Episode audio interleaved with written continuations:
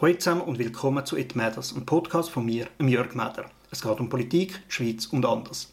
In der heutigen Folge vom 26. März 2023 geht es, wenig überraschend, ums CS-Debakel. Gerade im Voraus, meine Kernthemen sind Gesundheit, Digitalisierung und Umwelt und nicht unbedingt Finanzpolitik.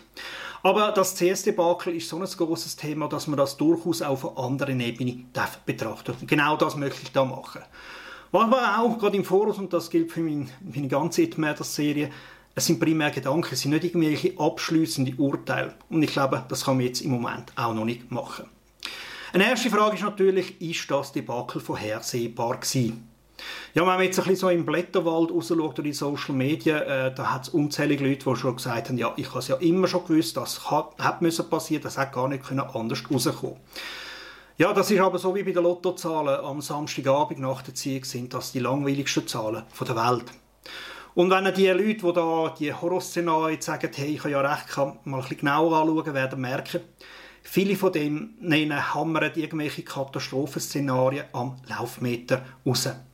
Und ja, ab und zu haben die dann einfach recht. Ich meine, wenn ich jeden Tag würde sagen, morgen gibt es Gewitter und Überschwemmungen, irgendwann werde ich recht haben. Für das muss ich überhaupt nichts verstehen vom Wetter. Und bei den einen oder anderen, muss ich ehrlich sagen, geht das genau in diese Richtung. Solche Leute sind aber in solchen Situationen nicht wirklich sehr hilfreich. Jetzt, wir haben ja die Too Big to Fail Regeln gehabt, die wir aufgrund vom UBS-Debakel, ich glaube 2008, aufgestellt haben. Und da haben wir schon äh, eine zweite Problematik.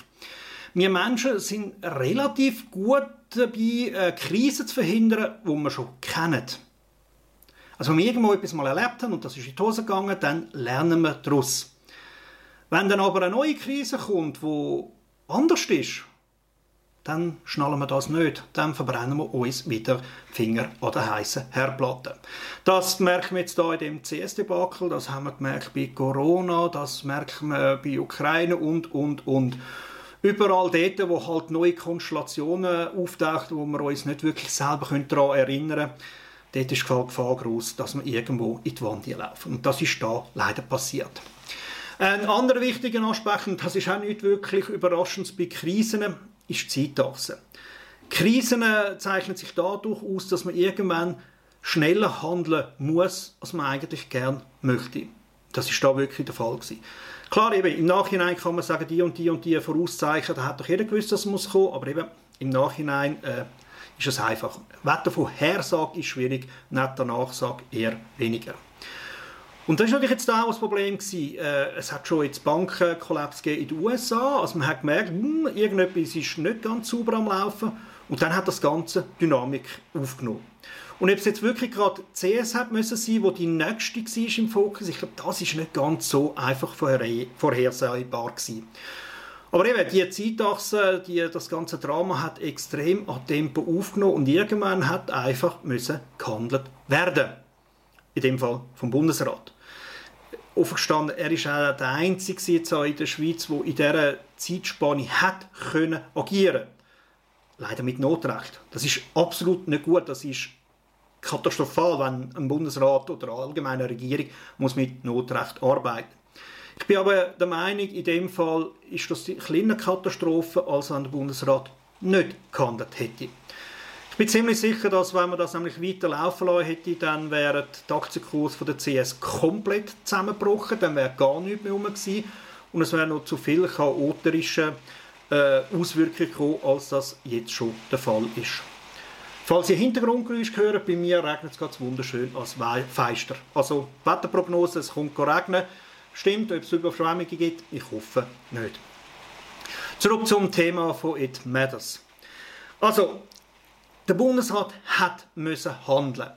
Weil irgendwann ist der Moment, wo man ein brauchbares Konzept muss umsetzen muss, als dass man noch ewig über das bestmögliche Konzept könnte reden Leider ist das in den letzten Jahren ein bisschen öfters der Fall Ich meine, äh, sehr viele Corona-Massnahmen haben unter dieser Prämisse müssen stattfinden die Axpo-Rettung, ich erinnere euch wegen der Energiekrise, mit anderem ausgelöst vom Ukraine-Krieg.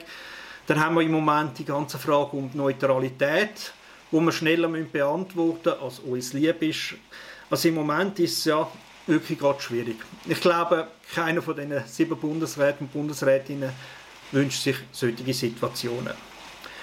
Ob sie wirklich die beste äh, Lösung gefunden haben, äh, das kann ich mit Sicherheit sagen. Nein. Die Frage ist, haben sie eine brauchbare Lösung gefunden? Und da muss ich ehrlich sagen, im Moment sieht es danach aus. Jetzt, äh, die ganz grossen Leidtragenden von dem CS-Debakel sind natürlich die Angestellten. Und ich meine jetzt so von der mittleren Ebene an durch bis hin zum einfachen Schalterangestellten oder Computeradministrator oder was auch immer. Die äh, auf der ganz obersten Ebene, ich muss ehrlich sagen, die interessieren mich in Anführungszeichen weniger, schon gar nicht in Frage von Mitleid. Ja, das Personal wird es am schwierigsten haben, wobei man könnte sagen, Glück im Unglück. Im Moment haben wir überall Fachkräftemangel. Das heißt, äh, im Moment einen neuen Job zu finden, ist einfacher als auch schon. Ein Teil von diesen Leuten wird sicher in anderen Banken, anderen Finanzgewerben, Firmen etc. Unterschlupf finden. Andere haben natürlich jetzt vielleicht ein bisschen, ja, die erzwungene Opportunität, mal einen Branchenwechsel zu machen. Ich meine eben, wir haben einen Mangel an Lehrkräften, an Pflegekräften im Ingenieurbereich, in der Verwaltung, äh, öffentliche Hand, überall. Klar, das ist ein schwacher Trost, wenn, äh, wenn einem der Job so unter den Füßen wegbricht. Aber ganz offen gestanden gesagt, lieber in einer Situation, wo überall äh, Leute gesucht werden und die Arbeitslosigkeit tief ist, einen neuen Job müssen suchen, als wenn sie jetzt schon hoch wäre. Äh, die anderen, die viel verloren haben, äh, sind die, die irgendwie in CS-Aktien investiert sind. Da muss ich sagen, ja, das ist der Aktienmarkt. Ich hoffe, ihr habt alle eine diversifizierte Anlagestrategie, weil wenn ihr alles auf ein Pferd setzt, es hat sich gezeigt, ein Pferd kann jederzeit jeden Herzschlag erleiden und auf der Rennstrecke vor der Ziellinie zusammenbrechen. Das ist da passiert. Also all die, die jetzt, ich sage jetzt mal Glück haben und nicht CS-Aktien in grossem Maß kennen, aber trotzdem äh, kein diversifiziertes Aktienportfolio haben, äh, bitte überdenken das massiv. Weitere Gedanken. Ich meine, wir als äh, Nationalrat werden uns dieser Situation annehmen. In Anführungszeichen, so gut wir können. Äh, ein Problem von uns ist natürlich äh, auch die Zeitachse. Äh, eben, der Bundesrat kann relativ schnell handeln. Wir sind aufgrund von unseren Sessionen relativ träge. Wir treffen uns de facto viermal im Jahr für drei Wochen. Und alles, was kurz nach einer Session passiert, bis an zur nächsten Session, dort sind wir nur beschränkt handlungsfähig. Es gibt weltweit andere Parlamente, die eigentlich permanent tagen und dann eher vielleicht ab und zu mal, keine Ahnung, Weihnachts- und Sommerferien haben, aber sonst am Tagen sind. Die könnten wahrscheinlich ein bisschen schneller reagieren. Wir haben das Sessionssystem, ist nicht immer ganz hilfreich. Aber auch da, ich meine, wenn so eine kurze Zeitachse zur Verfügung steht, ist das Parlament in sich auch nicht wirklich handlungsfähig, wenn es gerade Session hätte. Weil das Parlament diskutiert in der Öffentlichkeit, es sollte Meinungsbildung machen, Mehrheitsmeinung etc. wird noch zwischen National- und Ständerat hin und her gegangen. Und am Schluss muss ich sagen, ähm, auch das wäre wahrscheinlich nicht genug schnell gewesen. In dem Fall bei der CS hat man tatsächlich müssen über das Wochenende handeln. Jetzt ähm, CSH ist eine systemrelevante Bank das heißt, sie hat höhere Anforderungen an ihre Zahlen, an ihre Assets, an ihre Eigenkapitalquote etc. als andere Banken, die nicht als systemrelevant gelten. Und nichtsdestotrotz ist es trotzdem passiert. Das heißt, wir werden uns da überlegen müssen, ob wir die Regeln müssen verbessern. Aber da bin ich wieder ein bisschen am Anfang äh, von, von, von der Folge da. Im Nachhinein weiß man, welche Regeln das braucht. Die Frage ist, ob man es im Vornherein wissen.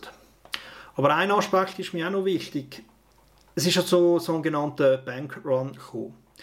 Eine Bank hat, kommt von gewissen Kunden Geld über, das sie darf verwalten. Und mit dem Geld tut sie andere Geschäfte finanzieren. Und wir in der Regel nicht alle gleichzeitig auf ihr Geld zurückgreifen müssen, können Banken mit wesentlich mehr Geld aussen arbeiten als ihnen Kunden anvertraut haben. Und in normalen Zeiten funktioniert das tatsächlich.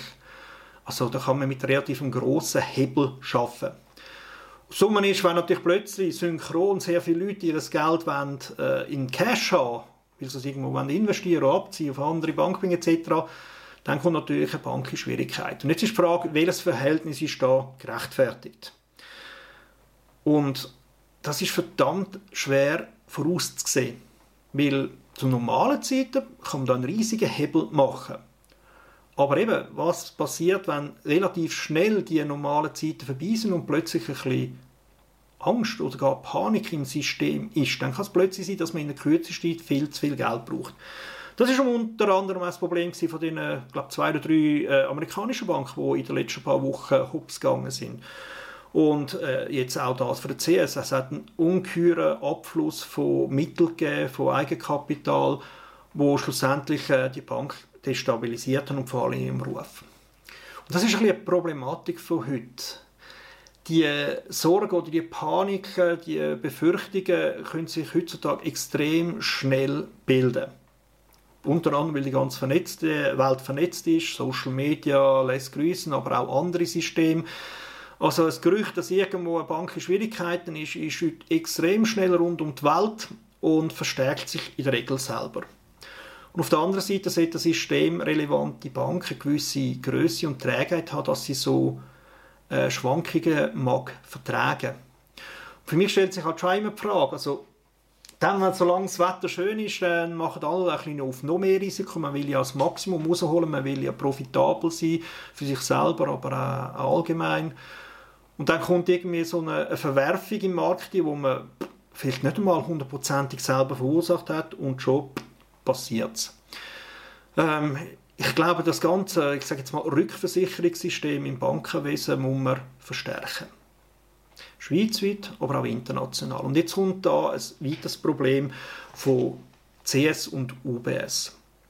Das Schweizer Banksystem ist im Vergleich zur Schweizer Wirtschaft extrem groß. Das Bankensystem ist irgendwie äh, ja, eines der wichtigsten Wirtschaftsfelder in der Schweiz. Ich meine, in Deutschland ist die Autoindustrie völlig überproportional groß, an anderen Orten ist vielleicht der Tourismus oder die Nahrungsmittel oder was auch immer. Und das macht natürlich die Systeme auch immer anfälliger für mittlere bis große Katastrophen. Und die Schweiz ist in Sachen Banking halt äh, ja, Weltspitze, aber nicht damit natürlich auch weltweite Risiken ausgesetzt. Ich meine, ein Land, wo weltweit Kaffee exportiert und plötzlich wird äh, die Nachfrage nach Kaffee sinken. Nicht, dass das wahrscheinlich wäre, aber aus welchen Gründen würde das passieren? Das Land wäre in kürzester Zeit in grossen Schwierigkeiten. Ja, und von dem ist natürlich wirklich die Frage, ähm, wie soll das Schweizer Bankensystem in Zukunft aussehen? Es ist sicher nicht gut, dass man nur eine Grossbank haben. Also ich bin durchaus Fan davon, dass wir wieder ein bisschen Konkurrenz in der Schweiz haben. Ich bin aber nicht der Meinung, dass man das jetzt gerade schon muss fordern, dass es keine Ahnung, die UBS, CS sofort wieder muss ausgliedern und und und. Ich glaube, das brächte zu viel externer Druck ins System. Das sollte ein mittelfristiges Ziel sein und nicht ein Ziel für äh, übermorgen oder gar noch das Jahr oder ich weiß was. Aber äh, ich glaube, auch die UBS hat nicht wirklich Freude daran, dass jetzt die einzige so große Bank in der Schweiz ist. Weil, wenn du noch einen Mitkonkurrent hast, dann ist es für dich viel einfacher, sich in der Politik und in der Öffentlichkeit zu bewegen. Weil ab jetzt ist die UBS bei allem immer, wenn es um Finanzen geht, sofort im Fokus. Sofort werden die einen sagen, ja, das haben wir falsch gemacht, das müssen wir so, so, so oder so machen. Und das ist für eine Bank auch nicht ideal. Vergleiche das zum Beispiel äh, mit dem Handynetz in der Schweiz. Ich glaube, Swisscom stört es überhaupt nicht, dass es noch Sunrise UPC gibt. Weil dann sind sie nicht allein für alles verantwortlich. Ich glaube, ein Mikro stört es nicht, dass es auch ein Go gibt. Weil dann ist man eben nicht immer allein der Dödel. Dann hat man noch einen, einen Mitstreiter, der auch für die gleichen guten Rahmenbedingungen etc. kämpft und ist nicht allein auf weiter Flur. Und jetzt äh, kann ich gerade anhängen, die Frage, ja, hat jetzt UBS einen guten Deal gemacht, ja oder nein? Verstanden, wie gesagt, ich bin kein Finanzexperte, von daher kann ich das nicht abschließend sagen. Und ich behaupte mal auch, die meisten Finanzexperten können das heute noch nicht abschließend sagen. Wie gesagt, rein aus, ich sage jetzt mal, marketingstrategischen Gründen ist es für eine Bank nicht sinnvoll, wenn sie die einzige Bank in dieser Größe ist in einem Land. Das ist nicht wirklich hilfreich. Zum anderen bin ich mir auch sicher, dass die UBS an der Zeitachse, an der Geschwindigkeit, wie sie das jetzt müssen machen, auch keine Freude hat.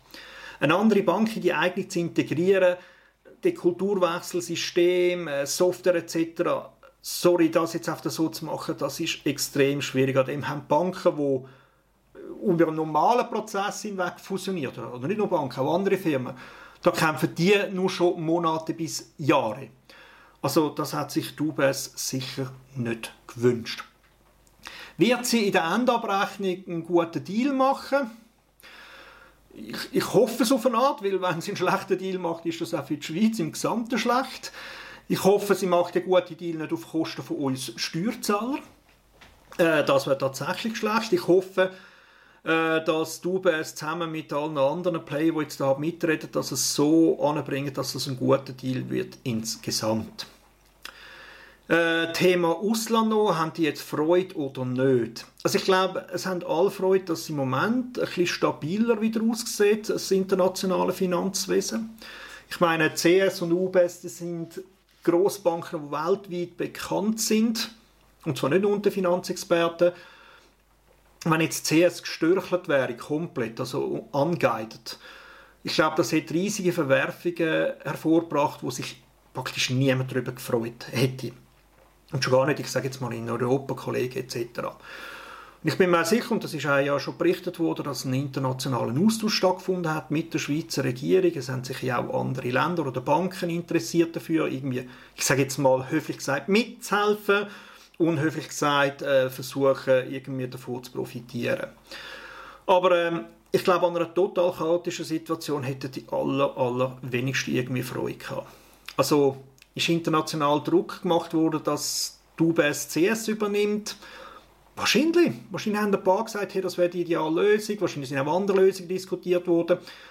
Aber ich glaube, die meisten werden sich einig sein, dass etwas muss passieren Und, wie gesagt, eben Zeitachse, dass da der Bundesrat muss in dem Sinne ein bisschen Pace angeben. Und eben dort, es geht darum, dass er eine brauchbare Lösung umsetzt. Ob sie best ist oder nicht, das weiß man erst im Nachhinein. Ähm, noch zwei, drei Sachen weitere. Erstens wie gesagt, es, es wird einen Puck geben. Wir werden uns verschiedene Sachen anschauen. Ich kann nicht wissen, dass ich in dieser Puck bin. Wie gesagt, ich bin zu wenig Finanzexperte. Ähm, man wird schauen, was hat man für äh, Vorausfahranzeichen verpasst, wo braucht es neue Regeln. Aber äh, wie am Anfang gesagt, es ist nicht garantiert, dass wenn man jetzt neue Regeln einführt, dass die die nächste Krise, na doch, die können vielleicht die nächste Krise verhindern, aber es ist keine Garantie, dass die all kommende Krise wird können verhindern. Es wird immer wieder Situationen geben, wo wir unseren bisherigen Regelwerk nicht abgebildet haben. Und ich mache da gerne schon einen Vergleich aus dem Bereich, wo ich ein mehr davon verstehe, aus dem Digitalisierungsbereich oder IT-Bereich. Äh, System, Computersystem muss man ja vor Hacker schützen. Hackerangriffe gehören zu den Übel der heutigen Zeit. Aber äh, das Ganze besteht eigentlich aus drei Komponenten und die meisten vergessen vor allem die dritte. Die erste, man muss eine gute Abwehr haben gegen Angriffe. Auch am besten automatisierte, wo das System äh, beobachtet wird etc., man reagiert etc. Firewalls heißen es also, oder eben Too-Big-to-Fail-Regelungen. Die sind extrem wichtig. Nichtsdestotrotz muss man es hinter der ersten Ab Abwehrmauer System intern beobachten, ob irgendwo etwas falsch läuft. Also durchaus auch Sachen beobachten, wo bisher in den vergangenen Angriffen und Krisen nicht auffällig war, um zu schauen, ob das alles ungefähr im Normalen ist. Also nicht nur äh, Angriffsabwehr, sondern auch Angriffsdetection. Äh, Vor allem eben neue Attacken, neue Krisen, die man bisher noch nicht kennt. Und das Dritte, und das ist vor allem bei Cyberangriffen wichtig, aber auch durchaus bei anderen Krisen, man wird trotzdem die ein oder andere Krisenangriff nicht genug für merken und die werden durchschlagen. Und dann ist es wichtig, dass das System möglichst schnell wieder kann auf Beine kommen Resilienz, also irgendwie, dass man dann nicht irgendwie komplett ohne Plan dasteht, wenn man gehackt worden ist, sondern dass man relativ schnell weiß, was man der Reihe nach muss machen, um sein Business wieder in Gang zu bringen. Und das ist für mich ein, ein wichtiger Aspekt, wo man da nicht ganz einfach vernachlässigen. Was muss man machen, wenn es wieder mal eine Bank läuft. Also nicht nur verhindern, dass es Banken läuft, das ist sehr wichtig, aber trotzdem darauf vorbereitet sein, was macht man, wenn es halt trotzdem passiert ist, obwohl man alles gemacht hat, was man sich hätte vorstellen können. Eben, die nächste Krise ist etwas, was man sich noch nicht hätte vorstellen können. Das darf man nicht ganz vergessen. Ähm, noch etwas Kleines, äh, Boni-Frage, die wird natürlich auch sehr diskutiert. Und ich hätte jetzt Boni von der Top-Ebene, ich hätte jetzt nicht irgendwie Boni von, von der einfachen Bankangestellten oder ich weiß einen Filialleiter oder was. Ich glaube, dort muss man nicht wirklich etwas ändern. Und auch da wieder, äh, Boni ist, eine Frage von der Zeitachse. Boni werden auf Jahresbasis ausgezahlt.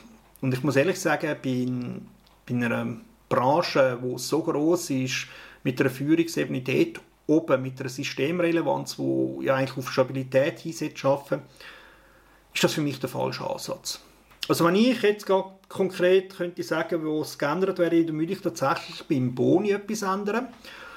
Und zwar, dass man dort äh, langfristige Ziele eher setzt als kurzfristige und vor allem sicher nicht, äh, kaum sind die erreicht worden, die Boni gerade ausgezahlt wird.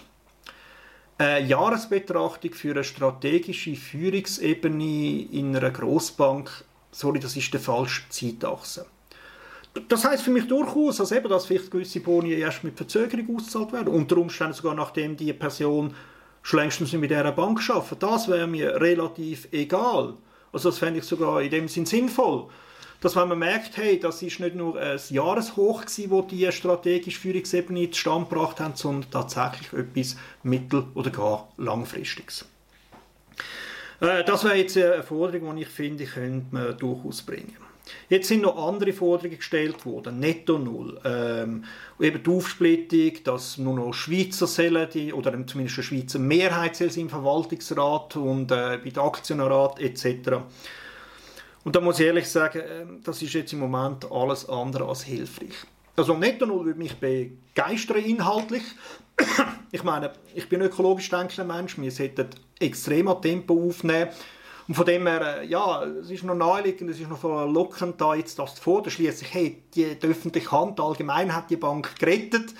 Also müssen wir doch jetzt etwas äh, machen zu unserer Gunst. Wir wollen netto null, also müssen wir jetzt auch netto null wählen.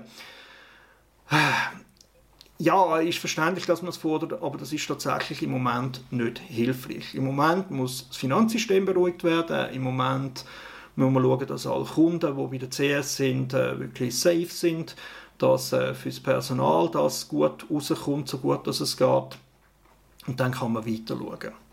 Also wenn Forderungen dann solche, die wirklich mit dem Finanzsystem zu tun haben, eben die Aufsplittung, kann ich mir vorstellen, oder eben, dass es nicht nur eine Großbank gibt in der Schweiz, das kann ich mir vorstellen als mittelfristiges Ziel, aber dass wir das jetzt schon irgendwie in der Sondersession als, als, als zwingende Voraussetzung einbringen, muss ich ehrlich sagen, das ist schlechte Politik, das ist, das ist populistisch, das ist äh, so reaktionär auf die aktuelle Situation reagieren und auf die grossen Trommel hauen.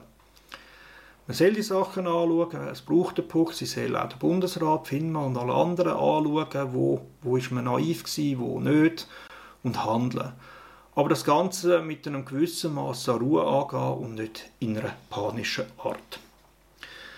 Ähm, so viel für heute. Wie gesagt, ein paar erste Gedanken. Auch das Thema wird uns nicht so schnell verlassen.